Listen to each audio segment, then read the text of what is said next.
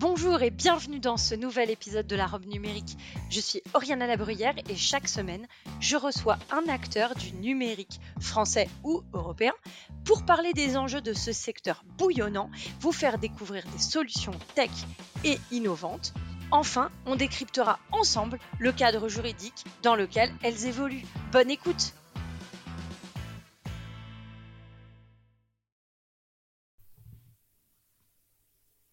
Bonjour et bienvenue dans ce nouvel épisode de la robe numérique où nous allons parler investigation parce que mon, mon invité est anglais et on va parler investigation euh, à la façon Sherlock Holmes. Le crime est réalisé, le cadavre est froid et on appelle le médecin légiste. Savoir ce qui s'est passé, quel est le coup fatal qui a mis à mort le système d'information, quel est le criminel, quelles traces a-t-il pu laisser, et c'est aujourd'hui ce que nous allons essayer d'étudier avec Malizen, qui est un chasseur de menaces numériques et de malware. L'objectif de Malizen est multiple. Veiller à qualifier des alertes et trouver des incidents plus rapidement, aider les analystes à enquêter plus rapidement et à creuser plus profondément, repérer les menaces plus rapidement grâce à un environnement visuel interactif centralisé, exploiter leur SIEM, on va y revenir, vous inquiétez pas, et étudier les corrélations avec d'autres sources de données sur une seule et même plateforme. La promesse de Malizen est donc multiple et on va étudier avec Christopher Humphries tous ces aspects qui va se migrer dans la peau de Sherlock Holmes pour nous expliquer ce qu'ils font au quotidien. Merci beaucoup Christopher d'être avec moi sur cet épisode de la robe numérique. Alors la première question que j'ai envie de te poser, c'est que veut dire Malizen euh... bah, bonjour, merci pour l'accueil. Alors effectivement, pour positionner, euh, Malizen, c'est une startup rennaise. On s'est installé en Bretagne. On aime beaucoup la Bretagne, même si le marché est international et les attaques viennent de partout. Malizen, à la base, ça veut dire mallette. C'est une histoire qu'on essaye de cacher maintenant. Le nom est excellent, mais on fabrique plus du tout euh, ce qui correspond au nom Malizen, ce qui veut dire mallette, hein, parce qu'à une époque, on, explorait tout ce qui était mallette d'intervention pour vraiment aider les équipes qui, sont menées sur les lieux, comme des pompiers, euh, à avoir tout un équipement transportable. Euh, mais aujourd'hui, on a migré dans le cloud, le logiciel, c'est ce qui prime. Et donc, Malizen, c'est une histoire sympa à raconter, mais on fabrique du software maintenant. Ok, et alors, dans l'introduction, j'ai expliqué que vous étiez sur une phase d'investigation.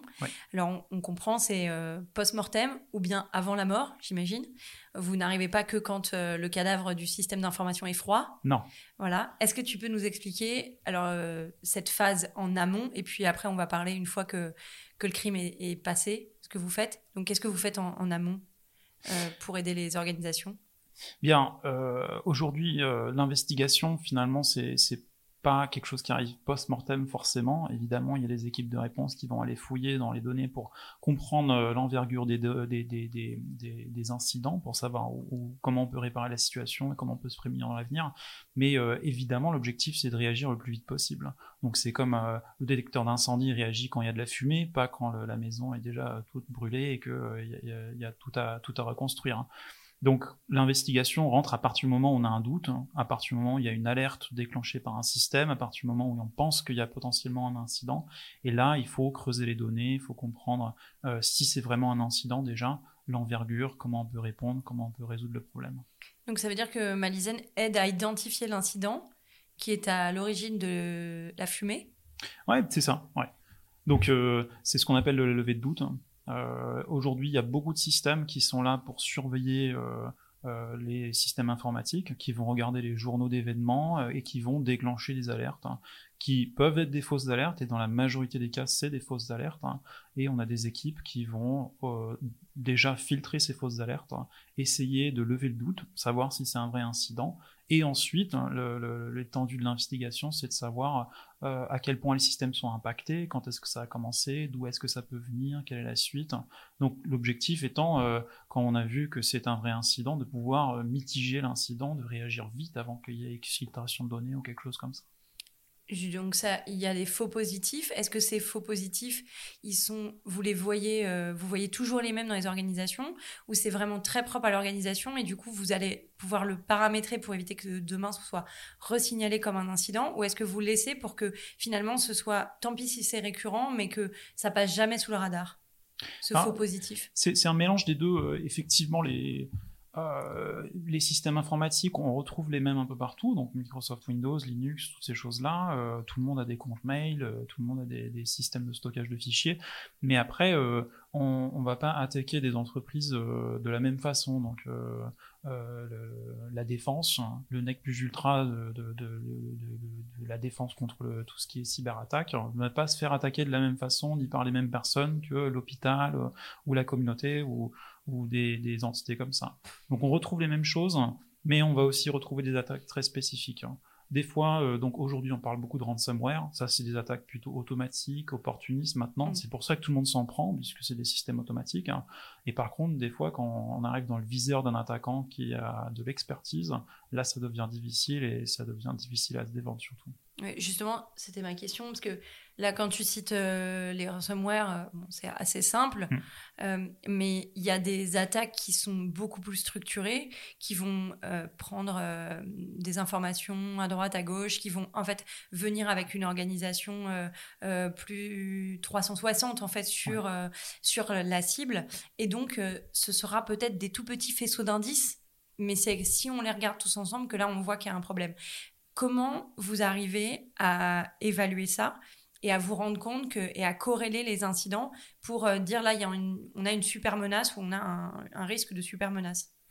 Euh, bah, de, façon, de plusieurs façons finalement. Euh, on a des détecteurs en place, hein. donc on parlait des CM tout à l'heure, c'est souvent toute une série de règles hein, qui vont remonter des petites alertes. Hein. donc par exemple, la porte ne devrait pas être ouverte à telle heure, on ne devrait pas envoyer des mails à telle heure, mais ça, ça constitue pas un incident, ça constitue des choses qui sont des anomalies. Et c'est en, reliant ces anomalies qu'on finit avec des choses de plus en plus inquiétantes. Et à un moment, ça peut être remonté à une équipe. Hein. Euh, mais euh, il existe aussi les faux négatifs. Hein. et là, c'est quand les systèmes ne réagissent pas du tout. Euh, soit parce qu'on n'a pas déjà vu cette attaque, ce qui arrive souvent parce que l'attaquant évolue, soit parce qu'en face de nous on a un attaquant très très très très malicieux, donc on appelle ça en anglais l'advanced persistent threat. c'est des personnes qui vont passer beaucoup de temps, des mois, euh, à regarder comment fonctionnent les, systèmes, à être très très discret, à vraiment se comporter comme des utilisateurs euh, anodins, et donc ils vont passer beaucoup beaucoup de temps euh, sous le radar. Et c'est là que ça devient très difficile pour les gens qui nous défendent. On peut peut-être définir ce que c'est que le SIEM SIEM, ça veut dire Security Information and Event Management. Hein. Donc on peut voir ça euh, comme trois, trois composants euh, à gros grains. Euh, donc on n'est pas tous d'accord là-dessus. réagissez si, si vous n'êtes pas d'accord. Donc il y a une partie collecte d'informations, donc centralisation de tous les journaux, être sûr qu'on a toutes les données au bon endroit. Donc ça donne une observabilité sur le, le système d'information. Ensuite, il y a une partie de détection qui fonctionne d'une façon ou d'une autre avec des règles, du machine learning, des choses comme ça. Et l'objectif, c'est de relier les alertes et les données pour euh, constituer des, alertes euh, un peu plus conséquentes hein, qui vont euh, lever des alertes pour souvent ce qu'on appelle un centre opérationnel derrière. Donc des équipes de personnes qui sont là pour regarder ce qu'ont détecté les algorithmes et euh, décider si oui ou non c'est des vrais incidents et progressivement, si c'est des vrais incidents, remonter ça de plus en plus vers des experts qui peuvent vraiment faire de l'investigation en profondeur et, décider si oui ou non c'est un incident euh, grave auquel il faut réagir. Ok. Euh, sur, sur votre site et, quand tu expliques ce que fait Malizen, on comprend que vous avez une grosse volonté de rendre accessible le contenu de ce que vous allez délivrer. Euh, c'est souvent assez peu euh, designé pour les users, en fait, euh, pour les utilisateurs, la, cyber. Mmh, mmh. C'est les techs qui parlent aux techs. c'est un peu dur ce que je dis, mais c'est quand même souvent comme ça. Donc là, vous avez voulu faire quelque chose avec une visualisation et, et donc quelque chose de plus, de plus accessible. Est-ce que tu peux nous expliquer pourquoi? Et du coup, peut-être que c'est en lien avec comment est né Malizen, en fait. Oui, alors euh, tout à l'heure je parlais de trois composants, euh, j'ai évité la troisième puisque c'est le sujet, euh, c'est la phase visible. Et effectivement, à, l'époque quand j'étais chercheur, on, cherchait vraiment à développer des nouvelles interfaces pour les équipes.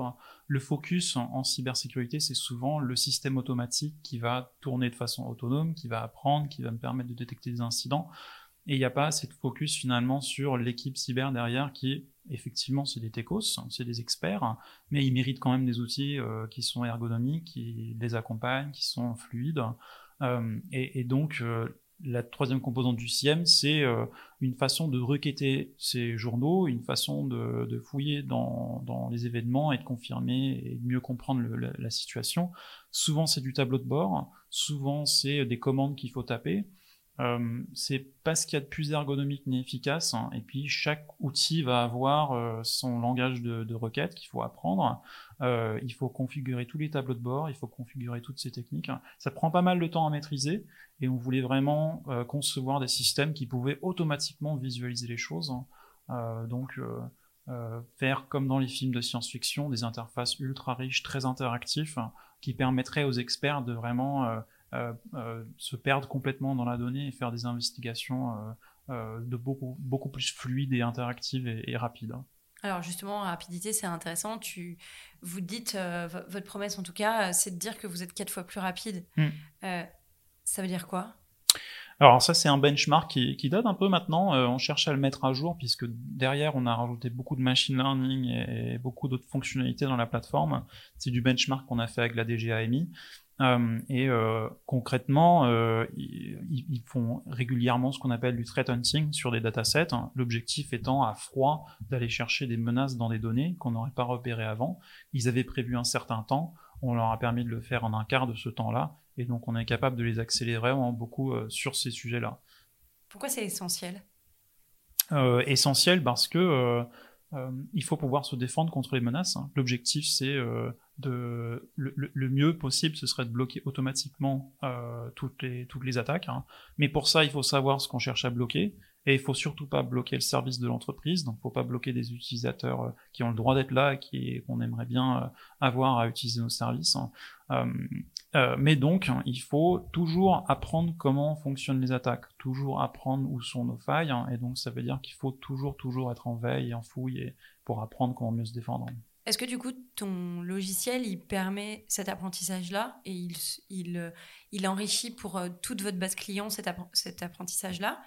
Ou euh, c'est lié à tel et tel client et du coup, c'est très lié à son, à son environnement.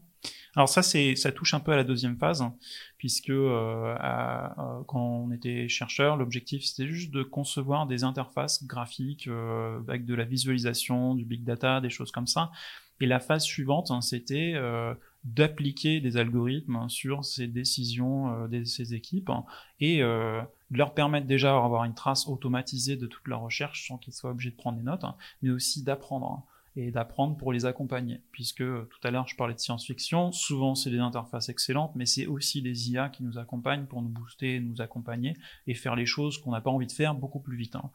Euh, donc, effectivement, l'objectif, c'est d'apprendre par rapport aux, experts, de capitaliser sur cette connaissance, et ensuite d'injecter ça soit dans des systèmes automatisés, soit de générer du rapport, euh, soit d'entraîner des personnes qui rentrent dans le métier. Et donc, euh, concrètement, même si les entreprises vont souvent être différentes, hein, le sujet aujourd'hui, ça va être comment est-ce que j'apprends comment défendre une entreprise, comment est-ce que je capitalise cette connaissance, comment est-ce que je la répartis de façon automatique le plus efficacement possible et donc avec euh, des meilleures interfaces qui permettent de mettre l'humain dans la boucle hein, et du machine learning qui permet ensuite de configurer les outils automatiquement derrière, eh bien on peut beaucoup les accélérer. Quand tu parles de configuration d'outils, j'imagine que vous interfacez avec euh, les outils qui sont déjà mis en œuvre. Ce qu'on a euh, dans les entreprises aujourd'hui, c'est ou, même dans les collectivités territoriales, on a souvent beaucoup d'outils. En réalité, c'est chaque euh, outil va être géré soit par un product owner, soit par, euh, voilà, par quelqu'un qui va être sur un périmètre spécifique. Il y a très peu de centralisation. En tout cas, c'est quand on passe une certaine taille euh, d'organisation où on va avoir cette centralisation, cette, enfin, de, des outils cyber ou en tout cas du périmètre cyber et du périmètre système d'information, outils d'information. Mmh. Là, ce que je me demande du coup, c'est vous interconnectez forcément ces outils pour avoir la, remontée d'informations. Vous, vous interconnectez également d'autres flux. Enfin, je, pense à recevoir, euh, envoyer des mails, euh, euh, recevoir, poser, enfin enregistrer sur un serveur. Il n'y a rien de cyber dans cette action-là. C'est une action métier basique, comme on le fait tous, enregistrer des, documents sur un serveur, par exemple. Vous analysez ce comportement-là aussi? Euh, alors, c'est aussi une des raisons pour laquelle ça m'intéressait beaucoup la cyber, puisque finalement, c'est pas mon background initialement. C'est que, euh, un peu comme Sherlock Holmes, le crime peut se passer n'importe où, donc finalement, toutes les données peuvent être, euh, peuvent être utiles pour comprendre la situation. Donc, il y a l'information, mais il y a aussi le contexte. Hein. Tout ça relié ensemble permet d'avoir une vision complète et de savoir si véritablement il y a un incident ou pas. Et du coup, concrètement, vous vous mettez où? Euh, dans les mains des experts déjà, euh, et, et, ensuite c'est selon la situation. Donc pour une équipe de réponse, euh, potentiellement équipé de quelque chose qui ressemblerait à une mallette, euh, ce serait un système complètement déconnecté d'Internet, hein, et il serait obligé d'aller faire ça en post-mortem, en copiant des fichiers, en copiant des journaux directement dans la plateforme. C'est une possibilité, mais on veut vraiment profiter de ce qu'il y a déjà en place. Donc, s'il y a déjà des bases de données, euh, un CIEM, de la centralisation, des fois c'est plusieurs CIEM même, ce qui ne mmh. facilite pas la tâche pour eux, eh bien, on peut se brancher sur ces systèmes. Et on peut effectivement se brancher sur toutes ces collectes de données pour, pour faciliter l'investigation. Donc c'est cette remontée d'informations qui a déjà été préalablement faite par un outil qui va être analysé en fait. Oui, souvent c'est le cas. Si on n'a pas cette trace, ça va être très difficile de, pouvoir euh, euh, comprendre ce qui s'est passé dans le passé. Il faut qu'il y ait une trace d'événement. Ok. Euh, tu disais que donc l'entreprise était à Rennes. Oui. vous avez décidé donc t'expliquais que tu étais chercheur. Mm-hmm. C'est quel cas Ça faisait mal à qui? Pourquoi vous avez créé euh, Malizen? C'était la, douleur de qui vous avez répondu aux besoins de qui quand ça a commencé à être euh, créé? Parce qu'on passe de chercheur à créateur de start-up. Mm. Il y a un petit gap, euh, voilà. Et donc, j'imagine que c'était pendant vos, enfin, tes travaux de recherche. Mm. c'est voilà, ça a répondu aux besoins de qui qui n'était pas couvert. Bah, effectivement, c'est, euh, je dirais même qu'il y a un gros gap entre et, euh, et la startup derrière. Hein. C'est, tout un chemin à faire. Euh, j'étais financé par la DGA quand j'étais chercheur, donc le problème venait d'eux. Et le constat, c'était que quand on doit faire de la fouille, souvent c'est de la ligne de commande. ces derniers jours, je fais une référence à Matrix. Il y a 10 écrans qui affichent du code qui défile c'est très impressionnant quand quelqu'un comprend, mais ça veut dire qu'il y a probablement une personne sur 10 000 qui va pouvoir faire le travail, si ce n'est plus. Et, euh, et, si on pouvait représenter ces données indéchiffrables sous forme plus visuelle, eh bien ça permettrait à plus de personnes de faire le travail. Donc au début, c'était vraiment l'expertise de la DGA, en leur donnant des outils qui sont euh, plus faciles à installer, plus faciles à déployer, plus compréhensible, plus interactif, hein, eh bien eux, ils peuvent faire leur travail d'expert plutôt que de chercher à configurer les outils experts derrière. Ok. ça prend combien de temps à peu près de, déployer Malizen euh, ça prend très peu de temps. Euh, alors, on, ne se focus pas tellement sur le sur le, chiffre, mais plutôt sur l'unité, parce que aujourd'hui, quand on installe un CIEM, par exemple, le temps qu'il soit optimal, ça se mesure en mois. Euh, souvent, il faut quand même beaucoup de temps pour, pour l'installer. Nous, notre objectif, c'est de passer de mois en minutes. donc, on peut euh, déployer du Malizen en, en, vraiment en quelques minutes. Hein. Euh, et après, c'est la quantité de données qu'on veut explorer, la complexité de l'incident qu'on veut explorer.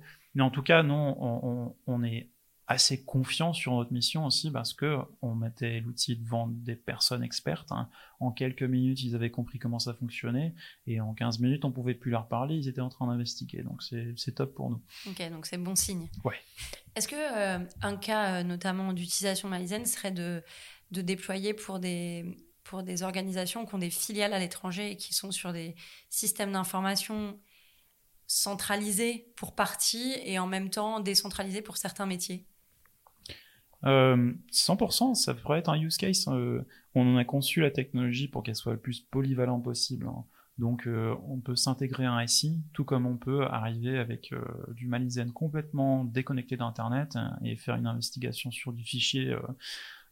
et une des choses qu'on pousse beaucoup, c'est la collaboration. Pouvoir passer la main d'une personne à une autre, mhm. que ce soit une personne qui a détecté un incident qui doit faire venir un expert dans le domaine, ou que ce soit l'équipe cyber qui a détecté l'incident mais qui maintenant doit faire réagir l'ADSI, ou qui doit communiquer avec le client pour rassurer. Là, c'est vraiment de l'humain qui parle avec de l'humain et qui est en collaboration. Donc on a beaucoup travaillé cet aspect-là. C'est un sujet d'ailleurs qu'on a pas mal travaillé avec DocaPost, euh, de pouvoir permettre à euh, une personne non cyber de pouvoir exploiter les données de l'équipe cyber et de comprendre la situation sans pour autant être expert cyber derrière. Donc pouvoir avoir une information sur est-ce qu'il y a eu un, vol de données, Est-ce qu'il y a un incident en cours grave? Est-ce que c'est fini? Quand est-ce que ce sera fini? Combien ça coûte? Des choses qui sont pas tellement cyber, mais qui sont proches du métier et qui sont importants à savoir. En tout cas, euh, la cyber les impacte directement. C'est ça. Euh, c'est intéressant ce que tu dis. Moi, j'envoie une application assez, euh, assez évidente qui est quand on fait de la gestion de crise. savoir où on en est, oui. combien ça va nous coûter, Mm. est-ce que c'est en train de dériver? Est-ce qu'on a réussi à isoler euh, cet incident et sur le réseau, est-ce qu'il est isolé ou est-ce que c'est en fait un système de domino qui est en train de se passer ouais. Euh, j'imagine que vous travaillez avec les assureurs ou en tout cas avec euh, les sociétés de forensique sur ces aspects? Alors, on aimerait beaucoup. Aujourd'hui, le travail de l'assureur, il y a une partie réduction du risque. Hein. Là-dessus, on va moins aider puisque nous on travaille sur l'événement. Là, ça va être plutôt de l'audit, hein, de la mise en place de solutions.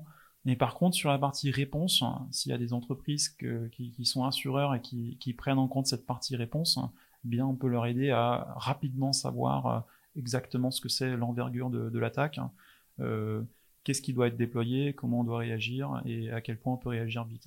Effectivement, il y a une partie orchestration. Euh, il y a déjà pas mal d'expertise là-dessus, donc ce qu'on leur apporterait, c'est la capacité d'avoir toutes les données au bon moment pour savoir comment réagir à ça. Ok. Euh, on arrive à la fin du podcast. J'ai envie de te demander à quoi tu as envie de dire non aujourd'hui? Euh, moi, je dirais non à la balle d'argent. Euh, je ne sais pas si c'est une expression qui existe en, français. Mais comme je suis anglais, des fois, je sors des expressions. Balle d'argent, c'est comme la balle qui va, qui va tuer le monstre. En cybersécurité, il y a souvent la solution que je déploie et c'est fini. Et eh ben, il n'y a pas ça. Euh, c'est de l'excellente technologie avec des excellents gens qui travaillent sur la technologie. C'est de l'awareness, donc de l'entraînement des personnes qui doivent savoir qu'il ne faut pas laisser leurs ordinateurs allumés. C'est euh, des assureurs, c'est des équipes de réponse, c'est toute une combinaison de choses qu'on va devoir mettre en place. Hein. Il n'y a pas une seule solution. Typiquement, on ne va pas pouvoir déployer du machine learning pur hein, qui va tout gérer automatiquement. Par contre, il peut faire une partie du travail. Donc euh, c'est beaucoup de solutions et on doit travailler ensemble pour pouvoir résoudre les problèmes de, cybersécurité aujourd'hui. Et à quoi tu as envie de dire oui? J'ai envie de dire oui à l'humain. Euh, moi, euh, j'adore la technologie, j'adore la science-fiction, j'adore voir que des gens utilisent la technologie et démultiplient leurs capacités. J'aime beaucoup les exercices cyber et, je vois que je vois que les, je pense que pour beaucoup de gens la cyber c'est une passion il y a beaucoup de burn-out dans le domaine. Et moi, j'ai envie de voir ces gens passionnés pouvoir vraiment euh, s'amuser et, nous défendre et, vraiment euh, être reconnus pour ça. Et, donc, euh, oui, aux équipes cyber, à l'humain et toutes ces personnes excellentes. Bah, merci beaucoup, en tout cas, Christopher, d'être venu au micro de la robe numérique. J'espère que tu auras plein de nouvelles à nous annoncer sur l'avancée de Malizen et on te recevra avec plaisir une nouvelle fois au podcast pour nous annoncer tout ça. Super. Merci beaucoup. Merci.